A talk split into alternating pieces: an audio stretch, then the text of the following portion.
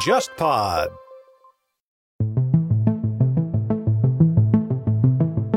跟我们的那种举国体制不太一样的地方，日本其实长期以来啊，它是企业体育占很大的一个比例的。日本女排就是一家纺织工日纺嘛，它手底下有一支女排队，因为它是一直连胜，然后就是这支球队作为日本国家代表队参加的1964年的那个奥运会嘛。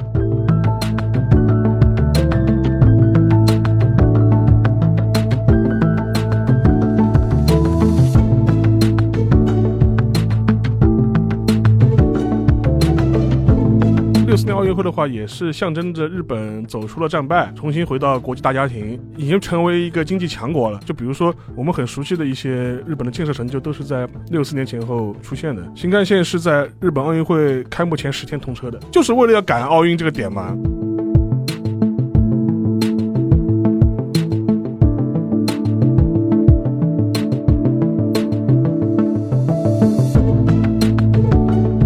等于是一个节点，就是用奥运这么一个大型的 event 给老百姓描绘了一幅画卷，我们的美好未来是怎么样？就按照现在这个路线走，我们就搞经济建设，我们不要搞什么路线斗争。这条道路一直铺到了八十年代末嘛，它整个二十年的主题就是这样铺就的。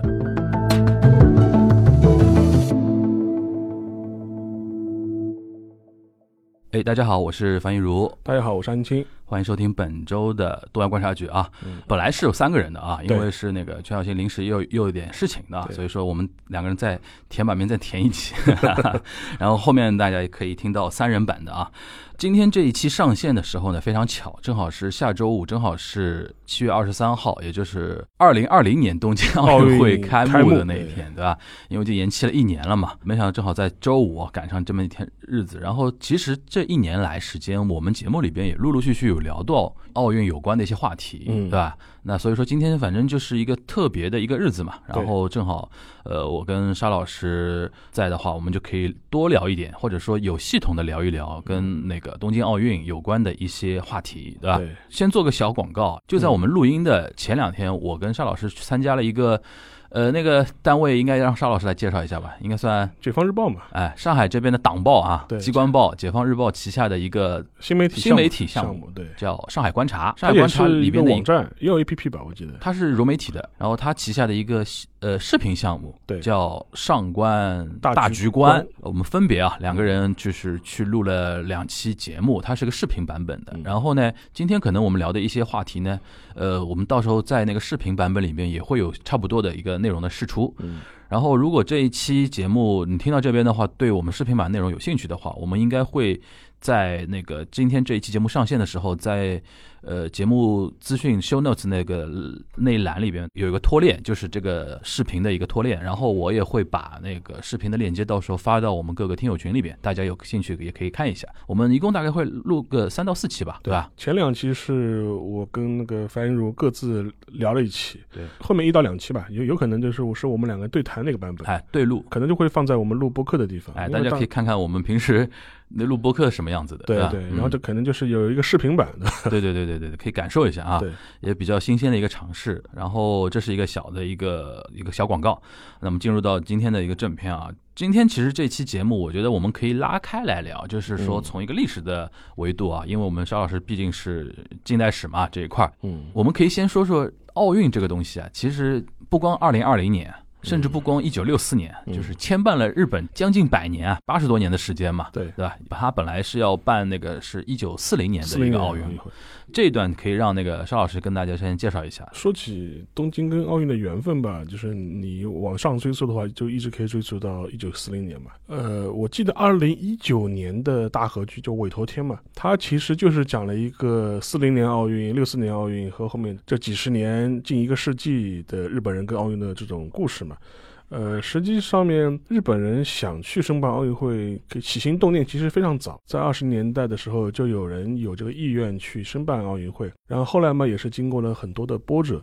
首先的话是二十年代我们都知道 就发生过关东大地震，嗯这样的话对那个整个东京地区的一个摧残非常严重。嗯然后啊，市政建设都是要重建，要要灾后要复兴，等于是先是被这个事情给耽搁了。嗯但是呢，也正是因为有过这一段那个关东东大地震有关的灾后的一个重建工作呢。所以说，日本人呢也非常希望能够向世界展示日本当时灾后重建的一个成效。所以说，你也可以把一九四零年的奥运申办理解为日本人希望能够向世界展示自己在后重建之后的一个一个新日本的一个样貌。另外一个嘛，一九四零年它其实还有一个时间点是。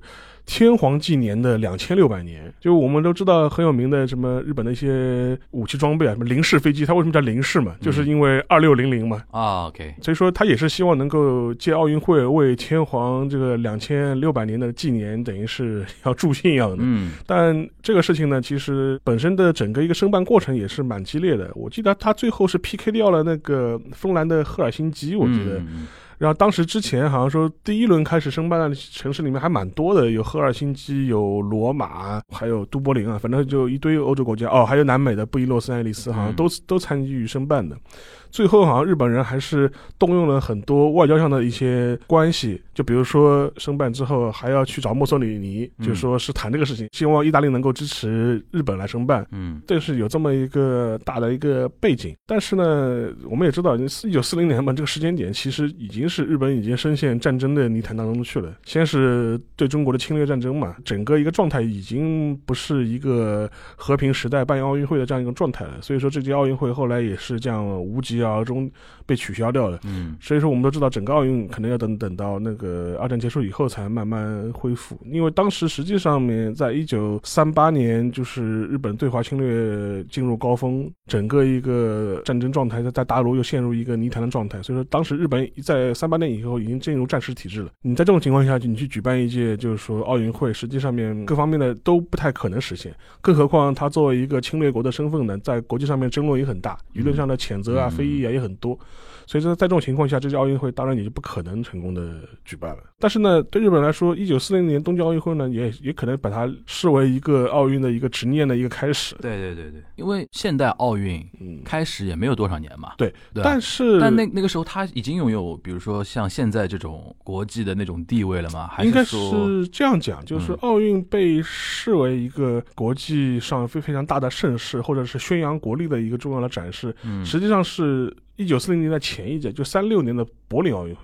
柏林奥运会，呃，你可以把它视为呃史上第一次一个国家以举国之力去办一届奥运会。就希特勒那个时候的，对，他是把希特勒的等于是把奥运会视为一个展示什么纳粹德国雅利安人的这样一种荣光的这样一种盛世。对，所以说当时开始有了一些我们很熟悉的现代奥运的一些形式。那个开幕式嘛，就比如说恢宏的开幕式，然后什么选手入场、选手入场、宣誓的宣誓，然后这种就很讽刺了。我们一些很熟悉的奥运的一些形式，其实法西斯定都是在三六年那个时候就说是被推上了高峰，然后开始被而且那个时候效仿，好像法西斯。德国有一堆那种艺术家和文艺家，对对对对对，把这个奥运会包装的那种非常之神圣。对对，当时那个希特勒就找了那个一个很有名的女导演嘛，就帮他拍了《意志的胜利》的。然后他后来也去拍奥林匹亚，就是说是说展示亚利安人身体的这种强迫的美，对吧？像这个东西其实也就被视为了一个在国际政治上面或者是树立自己国力上面非常重要的一个场合。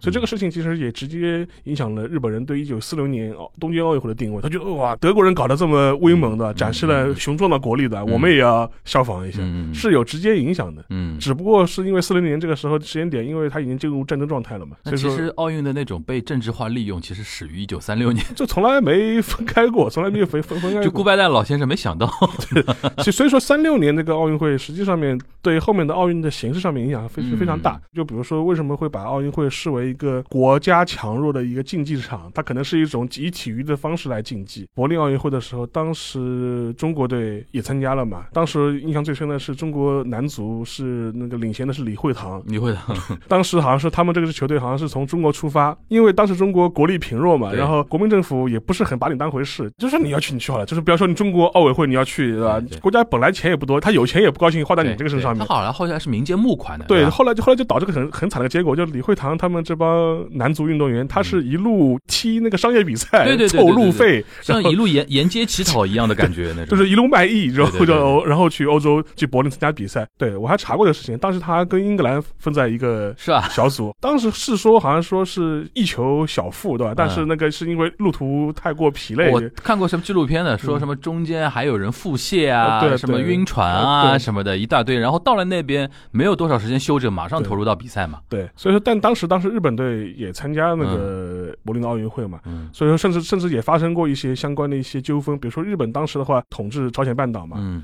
一些朝鲜的运动员就被纳入了日本运动员的这种大的一个帽子下面，哦 OK，事后也会酿成了很多民族上的一些冲突啊。对对对。现现在很多韩国人可能也会把这个事情拿出来讲，在我们聊这个事情，今天就发生一个什么事儿呢？就是韩国这次不是运动队嘛，进入到选手村嘛就，拉了个横幅嘛。呃，这个横幅是李舜臣的名言，好像嗯，因为李舜臣是抗日的那个一个英雄嘛。嗯，然后今天就是日本那边就又不爽了吧，又开始抗议嘛，对吧？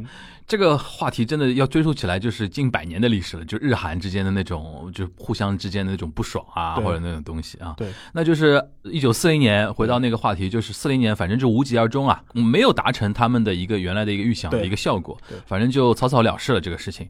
那这个种子是一直埋在日本人的心目中了，然后就是来到那个六四年的那个奥运会嘛对。讲到六四年奥运会，前段时间上海国际电影节，我看了一部那个纪录片，是法国人拍的，嗯叫《东洋的魔女》。它是讲什么的呢？就是一个法国导演，纪录片导演，他去找到当年参加一九六四年。东京奥运会女排比赛的成员，现在都已经七老八十了嘛，嗯那些老太太，然后采访他们，让他们回忆当年自己的一些参赛的一些事情啊什么的。嗯啊，那部片子拍的还挺有意思的，就是法国人那种非常妖的那种纪录片的那种拍法，搭配那个什么动画片的一些镜头啊，因为、呃日本有很多那种女排的那个动画片的嘛，嗯对吧？再加上我们很熟的那种什么小鹿纯子小鹿纯子那种什么，就那个叫青春的火焰，对吧？对对，然后我就去看了嘛，就有一点我觉得可以让沙老师跟我们那个解释一下，就是日本其实长期以来啊，就是战后吧，我们说战后，长期以来它的一个体育的一个体制啊，跟我们的那种举国体制不太一样的地方，它是企业体育非常占很大的一个比例的，对。对吧？甚至是说主要是以企业体育为主。你像他当时说日本女排就是一家纺织工日纺嘛，对你直播。你直播，这个企业他手底下有一支女排队，然后当时就是把这支企业的女排队作为，因为它是一直连胜，在日本国内的那种企业间的联赛，大概一直赢赢赢赢赢。嗯。然后就是这支球队作为日本国家代表队嗯。参加的1964年的那个奥运会嘛，嗯，然后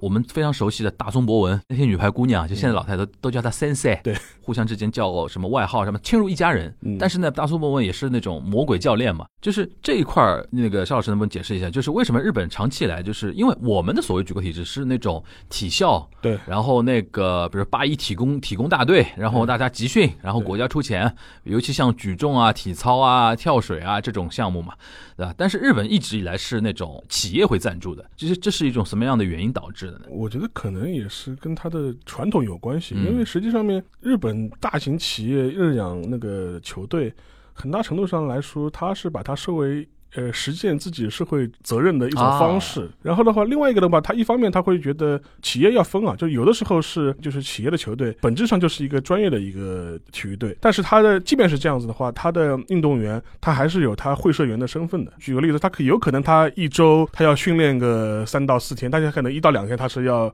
上班的。上班的，那个片子里面也是这样的，那些女排运动员呢，就是白天上班，对，早上先上班，然后从下午开开始训练，就是训练，然后一直到晚上。对。我、好苦啊，一周是六到七天。对。真的是做女工的，她因为她是纺织女工，日纺嘛。对，这个传统其实也有点延续到现在的。我印象比较深的就是日本，即便到现在，有一些职业化程度没那么高的运动项目，有一些运动员他最后也是会进入到企业的。对。他比如说我印象比较深的那个有一个击剑运动员叫太田什么的，嗯。他当时也参与那个二零一三年那个东京申奥的嘛，还是一个申奥代表团，他就被哪家日本企业我有点忘了，反正是一个保险公司吧，招为一个就等于是，其实我觉得有点变相 sponsor 那个意思，反正我就把你呃养起来。对。对吧？然后同时呢，就是说你可以去做代言，你可以做一些运动方面的一些工作，是吧？反正到时候服装上面有自己的那个公司的名字啊什么的，是一种变相的赞助的一种形式。不，这个是那个你讲的是后面一种了，前面一种的话，就更多他是把它视为一种社会责任。对。然后他的运动员他也有他会社员工的身份。对。比如说有一些全国性的比赛的时候，他会去参加全国性的比赛，因为嗯对日本来说，除了一些职业化程度比较高的运动之外，就是说他也是会有一些全国性的一些，比如说类似于我们全运会啊，嗯或者是全国锦标赛啊，嗯就类似这种比赛，嗯，他可能会以地域的身份去参加，然后你夺得冠军，获得好的名次之后，等于是在为本地争光一样的这种嗯概念。所以说，这个呢，企业会把它视为是一种践行那个社会责任的一种方式，一种方式。另外一方面呢，日本企业传统上面又会比较看重。呃，体育运动能够带给人的一种根性的这种、啊这这种锻炼，对吧？就是培养自己的这种意志品质。意志品质，嗯然后培养这种集体的这种荣合作感、荣誉感。他又把会把它视为一种非常好的一种培养企业文化的一种方式，这是一方面。然后另外一方面的话，就跟前面提到了这种赞助类的，赞助类的其实是最近几年开始呃新出来的，但这些呢一般都是赞助一些，比如说一些个人单项类的会比较多，对，体操啊、击剑啊、花样滑冰、花样滑冰啊这种这种，我通过对你的赞助，然后增加我企业的曝光度，就是这是可能是它有点像名誉会员啊，名誉社员。啊，对他你也不用真的来呃上班，对对等于是这种。所以说，但是即便到现在为止，日本的话，它叫社会人体育，其实还是很蓬勃的。对，哪怕是像棒球这种职业化程度已经非常高的项目，嗯，它的很多企业队，其实社会队，其实那个实力啊，或他这种运动员的专业程度都是非常高的。你看很多日本职棒的一些运动员，你看他的履历都都是什么某某高中毕业，然后进入了什么 Toyota 的什么嗯汽车，然后在汽 Toyota 汽车里面就说。其他的他的企业队里面就说打比赛，然后再转到职业来，嗯，这种情况也挺多的。而且每年的七八月份吧，在东京会搞那个全国都市野球对抗赛，都市野球，都市野球对抗赛城市队，全部是以企业队企业啊对名义出现的一些都市队，然后这里面就有点像我们全运会找一支，比如说八一队，呃，对对对，就是你找的不是那种职业球队，对，比如说我们全运会里边足球跟篮球比赛，往往会有一个上海队，然后那个上海队在中国这边会找，比如说上海申花的这种梯队的梯队，是吧？整整体就代表上海去参赛对了。但日本的版本就是找企业队，企业队。嗯然后我当时有一次看比赛的时候，就那个谁。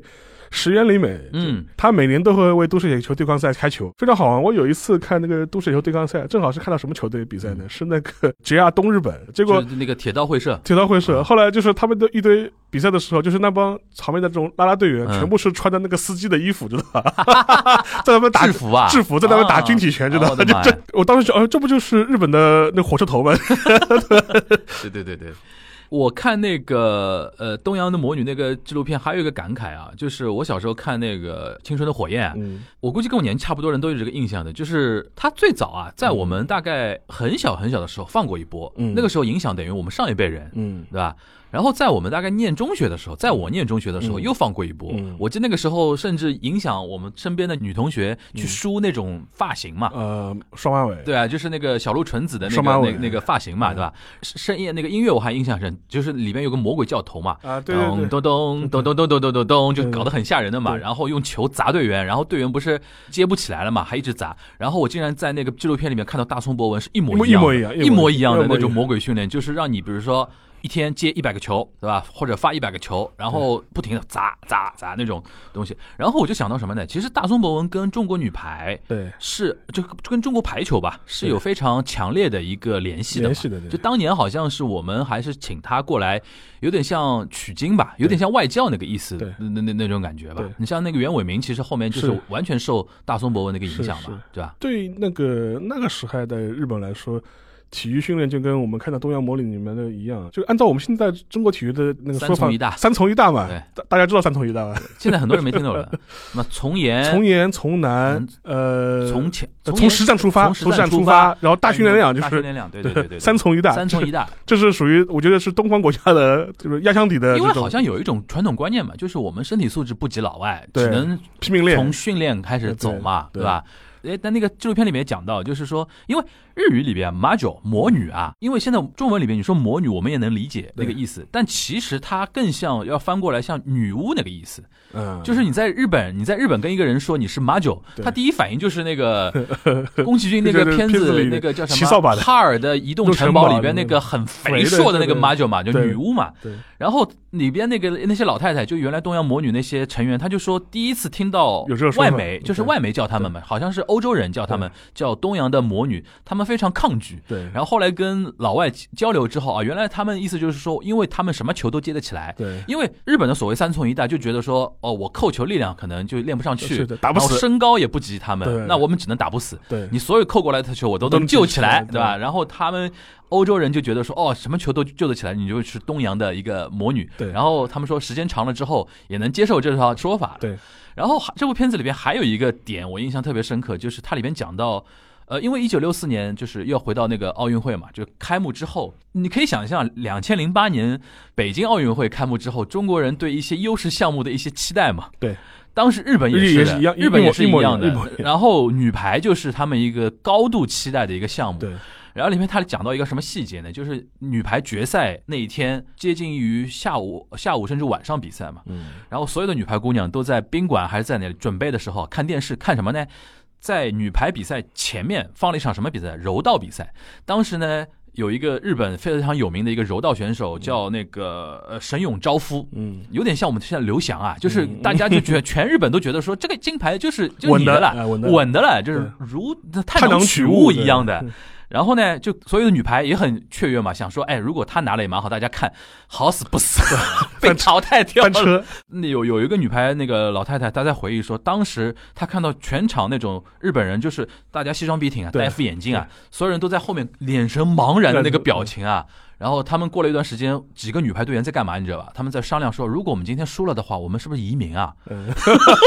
就真的，他们考虑到有移民，就是觉得那个气氛太吓人了。对，就今天女排拿不到冠军，我们几个小姑娘索性移民到苏联去啊！他们真的有在考虑这个事情。就是你可以想象当时他们的一种压力，怎么说压力？对，真的非常厉害。但所幸啊，那一九六四年他们还是拿到那个。金牌了，然后还放了很多那个呃当时的一个画面嘛，对吧？所以那个纪录片给我印象还蛮深的，让我特别能够映射到一些就是零八年的我们的一些一种感觉嘛。从那个国民心理角度来说，我觉得六四年东京奥运会确实是可以类比零八年北京。我觉得一模一样，对那种感觉。就是你对他的期待，你对他的，而且对日本来说，其实六四年奥运会的话，也是象征着日本走出了战败，然后重新回到国际大家庭，而且还不仅是回到国际大家庭，还是要向世界宣告我是已经成。成为一个经济强国了，他当时已经 number two 了吧？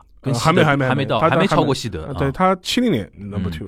但是六四年后，它经济发展已经就说是有目共睹了嘛，而且就比如说我们很熟悉的一些日本的建设建设成就，都是在六四年前后出现的。新干线，新干线是在日本奥运会开幕前十天通车的，就是为了要赶奥运这个点嘛。然后比如说六四年的春天的时候，日本加入了 OCED 组织，嗯，就是经合组织，经合组织了嘛。你至少你有有一个发达国家准发达国家，你算一个准发达国家了。然后而且也是在六四年这一年，日本人开放呃海外旅游，嗯，就日本人可以海外自由行了。对，那跟中。中国人不也很像吗？零八年前后的时候开始海外自由行。我记得我们那个早稻田有一个教授啊，嗯，野田优纪雄吧，在国内出了蛮多书的。他在自己的一本类似像自传一样的书里面就讲到的，他就是那个年代出去美国留学的，然后到了美国觉得哇塞，什么东西都好贵，因为当时日本也没什么外汇嘛。他一个穷学生到美国，他当时就说到，就是说被美国很多东西震撼，就是六十年代开放出国啊，或者怎么怎么样，就那个年代，那个年代真的很像我们零八年嘛，而且。事后的发展也很像，对，后面就大阪那个世博会，我们二零零八年北京奥运会之后，二零一零年上海世博会，然后我刚我刚才还确认了一下，你刚才说那个六四年还没超过西德，对，我们零八年还没超过日本了，对，就 GDP 啊，是，但是到了一零年的时候，我们就超过日本了，日本也是在日本也在七零年的时候超过西德的，就是路径一模一样，对吧？完全是一模一样，的，大家可以类比那种国民心态嘛，对，对吧？所以说我那天看到那个神勇招夫那个段子，我就觉得说，哎，我觉得这就是日本的刘翔啊，对吧？关键时刻翻车了。一模一样的，对对吧？但是对日本来说，就是六四年这奥运会等于是充满了很多正面的回忆嘛。嗯就是而且也你看很多就是日本人经常说 “kilo no”，哦那个就是他用黄色、金黄色来对对对来来代表那种回忆嘛。就是你也可以把它视为就是说什么战后昭和时代的一个高点嗯，就是那个应该也算是，就是说婴儿潮时代的最高潮了。就是说那那代人正好，你像我记得你说过那个安倍晋三那个时候正好是十岁嘛，岁嘛，他一九五四年，你可以想象一个十岁的少年对在电视机前看了奥运会，看了奥运会啊，而且日本电视普及，也就是在那个时候啊，就是转播啊什么才的开始普及的。嗯所以说，对那一代日本人来说，六四年的奥运会是非常金色的回忆嘛。而且像安倍大叔是五四年出生，六四年大叔差十岁的时候，嗯，等于是看这个东西，就是说对他的影响有多大。对，所以他为什么是在二零一三年的时候，他要跑去申办那个东京奥运会？路径依赖。路径依赖吧，就 就就东西，哎呀，我小时候就能这样搞，我现在也要再搞一搞的。对，其实可以对应什么啊？他们那代人啊，你像他十岁的时候看过奥运会，然后就会有一种感觉，就是说日本就是一个就应该是个强国，对就不应该躺平。对这个又应和到我们现在什么？就是我们经常说九五后啊，九五后的中国一代年轻人啊，就是他会特别的，就是觉得说啊，中国就是强国呀。对不是有个说法嘛？现在九五后眼中就三个国家，全世界，中国、美国和其他。你想，差不多也是他在十来岁的时候看到零八年奥运，然后一路开挂嘛。对对吧？他会觉得说，呃中国就是非常那个厉害的嘛，所以说这代人可以跟安倍那代人可以对照起来看啊。不，六四年的话，就其实还有一点，就是说是除了象征日本国力的崛起、战后复兴，就已经有了很好的成就。但其实还有一点的话，就是日本人很多文化记忆也是在一九六四年那个时代开始的。就比如说大和剧，也是在一九六四年前后开始出现的。比如说像铁臂阿童木这种形象，嗯嗯也是在那个时候开始在电视上开始播放的。所以说现你现在行搜日本现代当代大众文化的很多传播方式形式，也是在一九六四年这个时间点的前后出现的。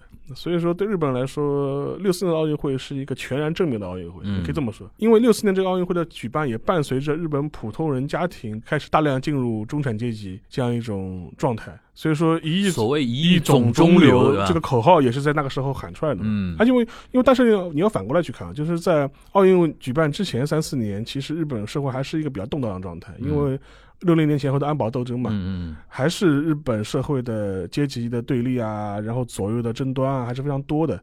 但是由于安保斗争之后，池田勇人的内内阁就喊出了口号嘛，就是说要国民收嗯，入倍国民所得倍增倍增计划，倍增计划嘛，给人的感觉就是说政治争端搁一旁，大家先赚钱，对对对赚钱第一，什么左右之争不要吵了，就是经济建设为中心呃。以经济建设为中心，大家意识形态斗争放一放。对对对，但这个呢，实际上到了一九六四年的话，确实是发挥了作用。然后老百姓会觉得，哎，我钱确实赚多了，然后形成一种社会共识了。然后我财富确实增加了对的，对老百姓的生活确实是变好了。对的，然后另外一方面呢，你看办了个奥运会，对吧？民族自豪感爆棚，两者相加了，你那让这条路线还是对的。让整个社会的心态就完全不一样了，对的等于是告别了六零年代初的这种动荡的这种社会运动。因为实际上面你看六八年的就是二次安保的斗争的时候。它的氛围其实跟六零年就不一样了。嗯六零年的安保斗争的话，是一个全社会的行动，嗯等于是社会阶层从工人、农民一直到知识分子，一直到学生都起来反对。到了六八年、七零年的那个二次安保斗争的时候，它已经被局限在校园里面了，嗯，就等于是你们学一帮学生自己在那它更像一种惯性了。就就你们就是学生好像有这种传统，你们是社会上已经不吃这一套了。但是对于社会大众来说，对这个事情就是属于一个参与感就变得很低很低了。对对对这个整个抗争就变成了一个，就是比方说攻占安藤讲堂这种事情，就是变成了一个你们一帮造反学生搞的事情，嗯，跟普通日本人的生活其实已经有距离感了。对的，所以说，这也能够反映出六四年前后经济发展、奥运举办，确实是给整个社会结构带来了变化。然后那代左派的那些人，当时从那个时候开始，在普通大众的社会眼中就形成一种异类的异类的感感觉你们在干嘛？有钱赚不好吗？对啊，去上上班不好吗？啊，对，在赚点钱不好搞什么呢？搞这个搞那个，对那就是这种感觉。对，其实我们反过来可以看，就是六四年等于是一个节点，就是用奥运这么一个大型的 event 对。给老百姓描绘了一幅画卷，我们的美好未来是怎么样？就按照现在这个路线走，对我们就搞经济建设，对我们就成为经济强国、大国，我们不要搞什么路线斗争，对对吧？往前走，然后这条道路一直铺到了八十年代末嘛，对对吧？它整个二十年的主题就是这样铺就的，对，所以说为什么我们会说日本人是经济动物？二十年主题就是赚钱。对，中日本人其实经经济动物这个概念其实算那种时候铺就的嘛。然后你刚刚提到那个文化那块，我还挺有感触的。其实他从战后到六四年那二十年时间，日本人其实还是蛮飘摇的嘛，然后好像活得还挺那个战战兢兢的那种感觉对。到了六四年的阶段，好像一亿总周流啊什么这种提出来之后，开始放松老百姓那种神经了，大家可以开始玩了，可以开始有自己的一享受娱乐的那种东西了享受了。大众文化也是在那个时候的一个爆发嘛。从这点其实角度看的话，其实蛮像的，蛮像的。东亚很多国家其实就这么一个路径，对对吧？大家先先统一思想，建设经济，对吧？后面再开始慢慢的发展那个大众文化嘛，对吧？那就要聊到那个我们那个。呃，十岁的少年安倍晋三 长到五十岁的时候，就开始动那个脑筋了，对吧？他会觉得说，哎，怎么三支箭嘛，对吧？如果我们现在回过头来，安倍当年三支箭的时候，他脑子里就想着这个就是童年记忆过于深刻。对，你想前面两支箭，一个是金融政策，一个财政政策，还有一个就社会结构改革嘛。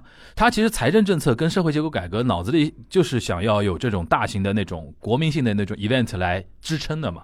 我那天还看了一个资料，就是东京啊，为了那个搞这次那个奥运会嘛，它大概都更项目，光东京啊都市更新项目三百九十多项。嗯，我现在在想啊，如果没有疫情啊，现在我们身边大概很多人，甚至包括我们自己，大家现在人都在东京都有可能。不，我本来买过二零年的那个票的，还 你本来你本来买的是什么票啊？棒球啊，就买到了吗？抽到了是，抽到了，抽到了你本来就是说，哎，它上面有写吗，比如说几月几号哪一场啊什么的，反正我我大概是买了四分之一决赛吧，四分之一决赛呃还是反正还是半决赛，我记不清了。就 OK 嗯。那现在他们说退票就退票呀就，退掉了，退掉了。我去年就退掉了，因为现在的结局是无关课嘛，无关客呀，他们大家上果然被我们奶死了。奶死了。他们现在算了一下，除了有一些足球比赛不是在东京举办的，就是在外县举办的一些足球足球的一些预预赛的话，他放点关客，他所有场次的百分之九十六点几都是无关客。而且好像本来那个奥委会跟东京奥组委跟日本政府五方会议的结果是说，呃，允许一些非东京的一些地方就是有关客嘛。嗯。但是我看到就我们那个铃木直道那个知识对吧，嗯，斩钉截铁的说北海道也不要有关客，颜也无颜颜值最高的呃对对，他说北海道那个马拉松也不要也是无关客，不允许那个围观。因为他手底下的一些老百姓也是希望无关客，对，万一传染了又厉害了，对对吧？就是那他也交代不起嘛，对吧？反正这次他如无关课之后，反正看了一个数据嘛，本来他测算光门票收入九百亿日元，大概人民币嘛五六十亿，现在基本上到了几十亿而已，对，几十亿，我觉得几十亿都算多的了，多了可能可能这样算下来，可能应该都没有几十亿，没有几十，没有，没有几十亿。然后还有一个什么，这个损失呢，不光是票款损失啊，你想原来。奥运会嘛，每个场馆里边塞满人的话，很多赞助商的权益它是体现在场馆里边的。比如说那某些饮料啊，某些那种就是说品牌啊，它可以在场馆里边做很多搭建，对，然后有很多那种互动的那个东西。对现在我做了 sponsor，好了，我现在只能通过那个电视画面给给那个全球的人看。但原来这些转播的权益是转播的权益，对有一些是场内权益，就是说只有现场的人能够参与到的。他还是按照流量来算的话，这波赞助商的权益也打水漂。对但是大家没办法，已经钱都花下去了，然后也不能说什么，这个损失会会非常厉害，对。对吧？然后上次我们聊天皇嘛，我们现在天皇、就是德人，非常狠，德人非常刚啊，非常刚，非常刚。现在就是好像是说，所有的跟奥运有关的活动一律不去，对，只有他要去的话就他一个人去。就比如说开幕式，现在说法是说他会单独一个人去参加开幕式，嗯宣布开幕。我那天还在想，如果无关课的话，他可能就 video，但是但是还给点给了点面子，对，还去到现场了，就现场宣布。估计也是一个妥协后的结果。对你像这个场面就很奇怪，如果那个所有的那个代表团、嗯，就运动队都是入场的话，对，他最后就是面对那些就是运动员。运动员，就是说一说那个开幕嘛，然后看台上都没人，或者是他身边都没什么人，那对。那种感觉，对。还保持什么社交距离，对。那种感觉，对吧？那个那个场景是蛮奇怪的。然后现在是说他单独前往开幕式，嗯，然后是说他如果他见，比如说见巴赫或见嗯。其他外国领导人，嗯。如果有的话，反正拜登的媳妇儿去嘛，但也很少了。我看到就现在就是特鲁多啊也都取消了嘛，嗯。然后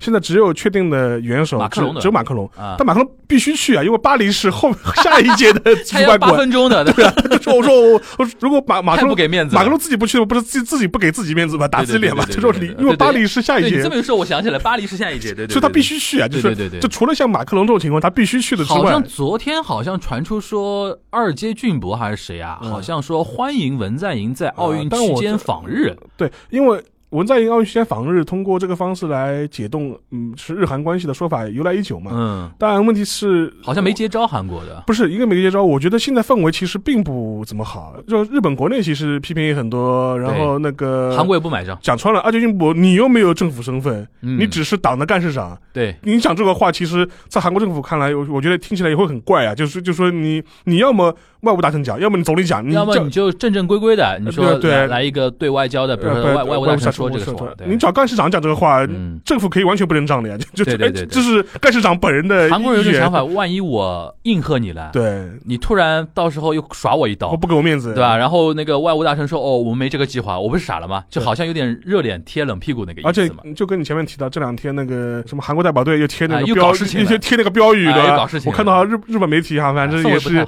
也是吵吵了一堆嘛。我觉得氛围不是太好，所以说我觉得从这个角度来说，我我是不怎么看好了。然后嗯所以说，我现在其实能够确认到的那个领导人很少很屈指可数，屈指可数。嗯就所以说，什么奥运外交你就不要想了。但是前提是，就是即便有的话，就是说是现在那个宫内厅的说法，也就是说天皇也是会单独一个人接待，嗯，而且皇族不会出席任何奥运的活动比赛，都不会。反正我觉得搞到这个样子，真的就是苟着开吧。然后这两天嘛，因为德尔塔那个变异株的事情，这两天不是东京又又飙又创新高嘛？而且已经超过他年初的第三波、第四波的最高峰了。对不过还好，德尔塔它的毒性好像没有那么厉害，它传播力非常强，但是没有造成那种医疗上的那种警棍，嗯就是大家心情会不太好嘛。然后这两天那个随着那个各个那个代表团的入驻嘛，不是传出各种各样的乱七八糟的事情嘛？这个其实你都是可以想象的了，就是按照日本的这一套防疫的强度，嗯，你出现纰漏完全是可以想象，很正常我昨天看那个日本方面的这个。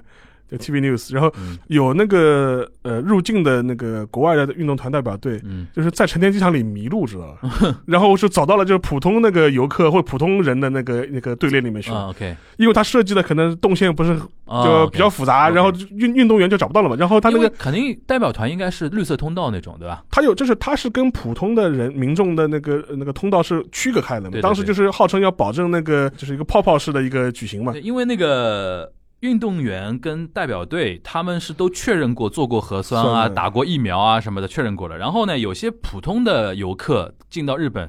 他们要接受检测的，说不定身上可能会携带一些病毒啊什么的。然后一到混进去之后，那你这些人混进去的人的安全性就不能保证嘛？呃，其实还有一个问题，因为都是来自各个不同国家的，嗯每个国家的靠谱程度是不一样的。嗯，有的国家靠谱，有的国家你不靠谱，就说就是嗯就说他所谓的疫苗证证明，或者是是打的证明，或者是或者是检测证明，你根本搞不清楚这个可靠性到底是什么什么样的，它并不是统一的。嗯而且实际上面也看到了很多，就是说是那个类似的，比如说阳性的情况，其实也很多。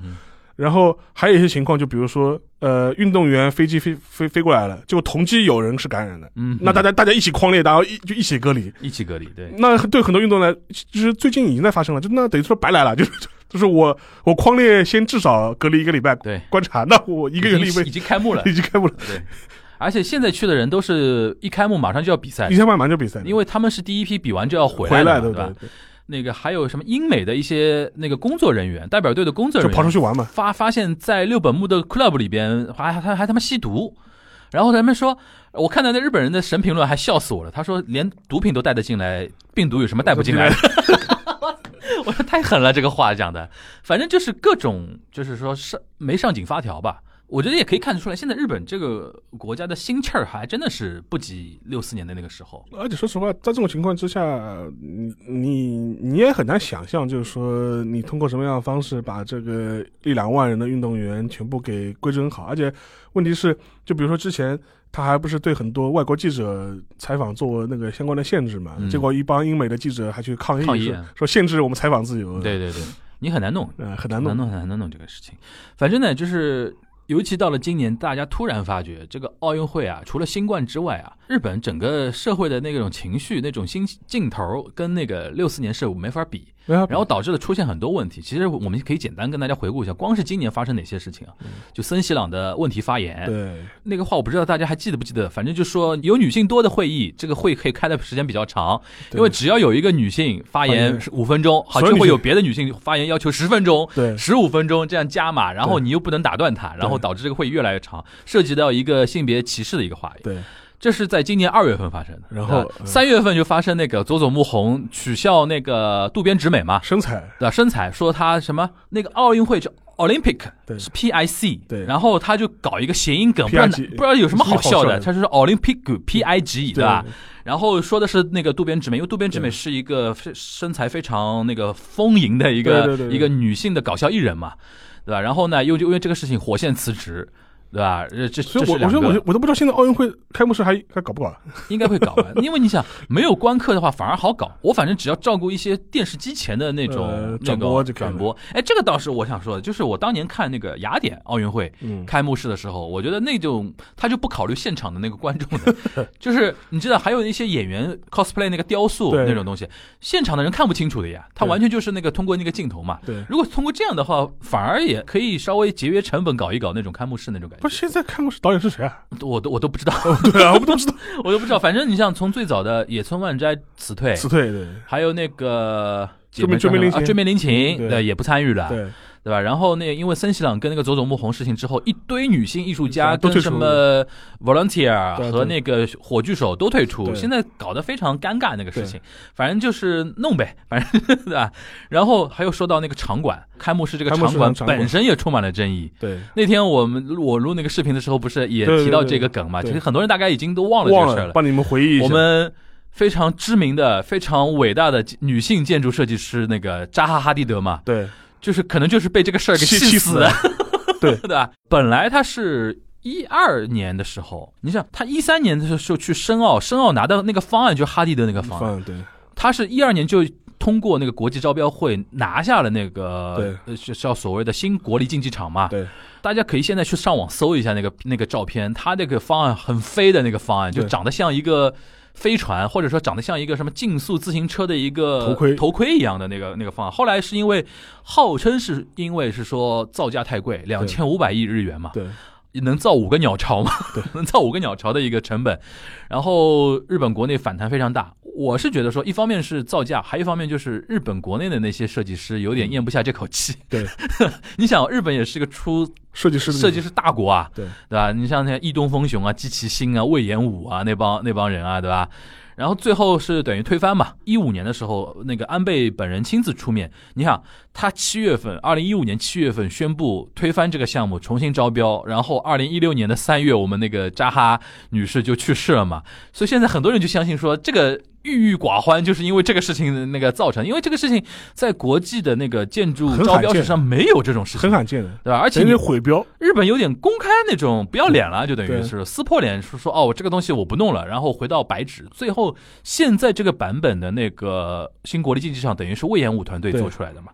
你大家去看，可以上网搜现在这个版本，它有点像像那种什么森林那种森林的感觉它充满了很多绿植嘛，然后很多是那个木结构的一个一个一个场馆，然后那个木头呢还很骚的，跟当年因为它附近不是明治神宫在附近嘛，对对对，它模仿明治神宫哪一点？它里边很多木头啊，是日本四十七个都道府县大家来捐的木头。对因为当年造明治神宫这个人人造森林的时候，它里边很多木头就是从那个日本各个都道府县那个移植过来的嘛。而。且而且说一句，那个明治神宫，我印象中他那个嗯大鸟居的木头还是从中国台湾拿过去的，那神木，神木，那个神木啊，对对，大鸟居，嗯。大家以后去明治神宫玩的时候可以看一下，对，对对，那个大鸟居还蛮震撼的，对。非常粗的一个木头啊。但。但是从中国台湾拿过去的，但是因为那历史的殖民地嘛，那历历史历史原因嘛，殖民地嘛，历史原因，反正就是说，呃，因为像六四年如此辉煌、如此留下金黄色记忆的那个奥运会，导致我们现在那个二零年啊，即便如此，日本都要办完，对吧？但是呢，现在看下来，他原来的初衷啊，想靠这届奥运会再次强调日本的一个灾后复兴嘛灾。后复兴嘛，三幺幺大地震嘛，三幺大地震嘛，也是达不到了。你更何况你那个时候在申奥的时候，安倍亲口说的嘛，那个福岛在控制中嘛。对但现在你看自己也打脸，那个排污水嘛，就是辐射水啊什么的，就是各种各样的一些事情是验证日本现在很多那种做出来的一种国际性的承诺跟他的实践能力是有一定的落差的嘛。而且民意也也是个问题嘛，因为现在对日本老百姓来说，办不办这个奥运会，我们先考虑如果没有疫情，嗯。就是在二零二零年，也就是去年的时候顺利举办了，嗯。可能对日本老百姓的心里就是说，办不办无所谓，你办了嘛，热闹一下也好，嗯，顶多也就是这样子。他们啊可能就觉得说成绩好也就算了。算了啊，对。那 你说这个事情对我呃有什么特别大的意义呢？也未必，我觉得是这样子。你像这两天不是因为禁酒令那个事对儿，对啊，对对对对，禁酒令，我觉得沙老师可以介绍一下，禁酒令那个怎么搞出一个禁酒令来了？禁酒令那个事情是那个之前因为东京再次宣布进入紧急事态了嘛，第四次进入紧急事态，然后迎来第五波。嗯然后为了配合那个紧急事态，之前几次都会要求，就是说，呃，餐饮设施，然后比如说在每天晚上的呃，比如说七点以后就不要供应酒水了。嗯反正我还问了一些在东京的朋友，他们说有他们常去的一些店，可能在前几次的时候还都是蛮配合的。但就是紧急事态已经第四波了吧？对对，第四次了。然后他说前几次还是蛮配合的，但这一次有很多餐厅受不了了受不了了，概不奉诏的。哪怕你发布那个劝告，嗯我我也不管了。哎，这点我要跟大家说清楚，是日本这种劝告它也不是强制性的，对对，然后呢，你哪怕发就发发布劝告，我也不管了。对就是我还是照卖不误。照卖不误，嗯然后照开不误。这然后导致个结果呢，就是说日本那个复兴担当大臣那个嗯西村，嗯他就做了一个发言，嗯大概意思就是说，他说我为了能够实践那个禁酒的这样一种措施，嗯防疫措施，我会指示那个金融机构去惩罚这些就是继续卖酒的这些如果你继续餐厅。如果你继续卖酒的话，你将来比方说贷款啊、融资啊，就会给你制造麻烦。对，此话一出，那日本就炸锅了嘛。那对结果很多很多恐吓老百姓了。第一个，对你第一个你恐吓老百姓，对，第二个就是你政府机构，你凭什么就说是指挥银行做这些事情呢？就是金金融机构做不做是他自己，他有他自己的商业判断嘛。你你你凭什么下指导棋嘛？对，我们可以代入一下那个半泽直树的那个 那个画面嘛，就说对。对对对对，然后，然后这个事情就引发了很大的这种舆论上的反反弹嘛。嗯然后后来这一下子就说是弄得有点不可收拾了。然后对这两天取消了嘛？然后赶紧就说是取消，然后很多比如说在野党啊都要求那个西村辞职啊什么的。嗯现在当然西村现在还在还在硬挺，还硬挺着。但是那个菅义伟已经切割了，意思就是这个事情我不知道，这个事我不知道，是他自己说的，我我们内阁没有讨论过这个事情，没讨论过这个事事情，对也不知道谁传出去的，反正是这个样子。行吧，反正我觉得，反正今年我觉得剩唯一剩下的一些大家可能值得期待的，就是奥运健儿的一些表现了。日本人期待日本的健儿，对吧？中国人期待中国的健儿。其实这一次我们因为这次我们自己的防御措施还比较好的话，我倒是觉得中国代表团的成绩是可以期待一下的。因为相对来说这次有很多代表团哎都，这次我要说一下，我们还是很重视的。对啊，三台转播车，运到东京去，这这两天不是有人在传呃那个画面吗？是央视总台现在叫总总台，总台然后 SMG，SMG 还是央视有两台好像，央视有两台，然后 SMG 有一台，然后我们还问了一下，说这个出，现在东京街头被人家拍下来。我们还说问了一下，说这个车还真的是从中国运过去海运海运哦啊，海运运过去，海运啊，运三台那个车过去，还是贯彻首脑会谈的一个精神嘛，就是我们互相支持对方办奥运嘛。啊，对对对对吧？因为我们这次好像说派出去的健儿人数也是史上最七七七史上最高嘛，七七七，我是记的记着了，对吧对？哎，最后我们聊一聊，比如说邵老师，你印象中从小到大嗯，日本奥运健儿的一些回忆啊，就是日本奥运健儿就是你有没有印象比较深的日本运动员？就是我先说一个啊，就是我觉得可能我说的这个人大概是日本就是奥运范畴里边的可能顶流了，因为你像 Pro Yaku 这种里边再怎么国民英雄，但是他可能很少在奥运里边有什么样的那种光辉的表现嘛。嗯，我想说谁啊？北岛康介，北岛康介大概是顶流，中的顶流顶流顶流。顶流这是夏季奥运会，冬季奥运会的话就是羽生结弦，哈牛选手，对，哈牛还是很很厉害的。北岛康介他有个特点，就首先成绩好，连续两年那个奥运拿那个蛙泳冠军嘛蛙泳。冠军嘛，然后他每次接受采访还亚出京剧，亚洲蛙王，对亚洲蛙王嘛。然后这个是我们中国多年的苦主了嘛，吧？对对，然后他每次一方面成绩好，第二方面他有很多媒体意识。每次媒体采访他，都期待他接受那个拿完金牌之后那段采访，肯定出金句的。对，然后第一年是零四年雅典嘛，出那个超 kimoji，超可以，就是用中文怎么说，超爽，超爽，超爽的，然后 c h o k emoji，然后这个东西就变成很多媒体就转来转去，它很有标题意识嘛。对，第二天马上有那种，你可以想象那种 sports 新闻，嗯对，就是体育体育报，然后超很大的一个大字 c h o k emoji，对吧？然后成为当年的那个流行流行词。然后零八年在北京的时候卫冕嘛，零零八年说的那句叫叫 “non more y e n 就是我已经什么话都说不出来了。了对，non more y e n 对。对吧？就是那个每一次那种采访他就出京剧，然后导致我记得基本上在二零一零年，就是零四年到一二年这段时间，日本的运动员选手里边的顶流基本上就是他，他形象也蛮好的，对，形象蛮好，然后自己的。style 也非常好嘛，对。对吧？后面就是比较有代表性的，就是我们那个瓷娃娃，瓷娃娃也蛮有蛮，因为日本虽然哎，他终终于离婚离离离了，离成了，离成了离成了。就是协议离婚达成，对吧？？然后虽然日本那个乒乓球一直没拿到那个奥运的那个金牌啊，但是他每年还是能保障说嗯那个女乒至少能在前三吧。对对吧？还有男乒好像成绩也不错，这点可能是中国这边如果因为中国这边如果要介绍日本的奥运选手的话，可能就真的羽生结弦啊、北岛康介啊、那个福原爱啊这种嗯还能记得住。别的你觉得印象中还有吗？我别的嘛，就是是福原的队员啊，石川佳纯选手，都东北话说的非常好的那种，对吧？我不知道他是不是东话说的吗，呃，应该没有福原爱这么这么好。但但你知道石川是我们那个马龙选手的脑残粉，啊，是是，当时还传那个很多很多粉丝一直人在在炒他们 CP 嘛对对对，炒他们 CP 嘛。嗯，但我觉得，因为对石川来说，估计今年也是他最后一届奥运会，对对对对对，所以说也希望他能在最后一届奥运会，然后在日本本土取得一些比较好的成绩吧。因为相对来说，他跟福原爱比的话，他可能更低调一点。嗯，就他原来的媒体曝光机都没有，不会像福原爱这么的多。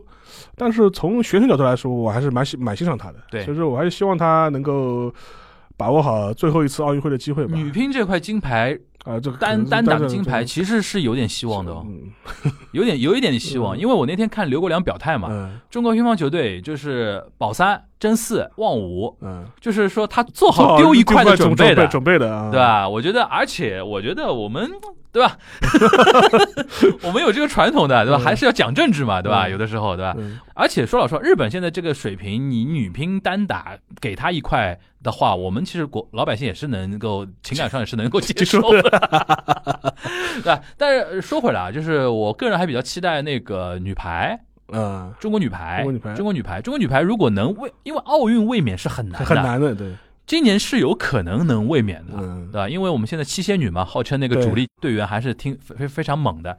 但是呢，就是说，还是因为疫情之下，会不会有变数？对，会不会有各各种各样的情况？我们还是要继续观观察啊还。是安全第一。对，安全第一，对吧？嗯然后好好备战，对吧？对好好备战，然后呢，就是平安回来，平安回来这比较重要的。嗯，好吧，反正今天呃聊到这边呢，我们还是要跟大家强调一下，因为这一期上线的时候呢是奥运开幕呃奥运开幕当天，今天大家可以看一下开幕式，白白天嘛，早上看听听我们节目，对吧？先预热一下，对。晚上看看开幕式到底搞成什么样子。但是你前面讲那个从那个奥运那个招标、场馆嗯招标到后面，其实后面还有一个类似的事情，就比如说他那个什么 logo 的抄袭啊。哦，对对对对对，我都忘了。然然后你看，嗯，奥运吉祥物现在长什么样，大家都忘了吧？好丑，两个两个两个秃头，长得像 Sonic。两个两个秃头的 Sonic，就嗯，对对对不对，，所以说你你，但是你反过来还有深奥丑闻。啊，申奥丑闻，对，深奥的丑闻，对，对，今天大家在看开幕式的时候，可以回想我们今天聊的各个点，都可以来那个作为一所个所。以说你你从这个角度来看，你这回真真不得不说，东京奥运会从它一开始就是波折就很多，然后就不是特别顺，对，就感觉这个要出点事的感觉，是对对对对对，反正就是先天不良，先天不足，先天不足导就是从申办以后，整个筹办过程就不是很顺。对的，而且呢后患无穷。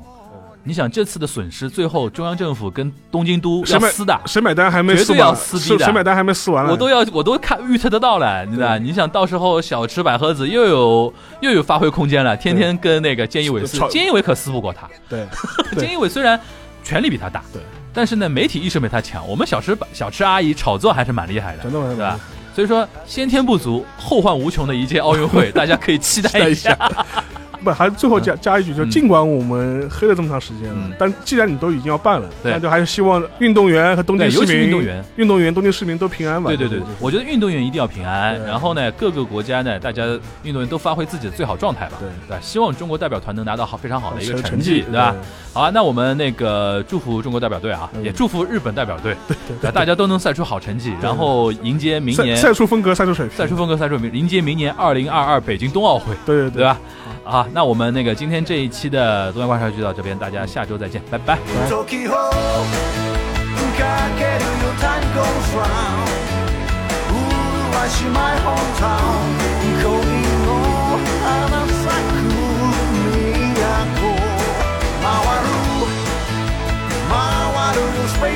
か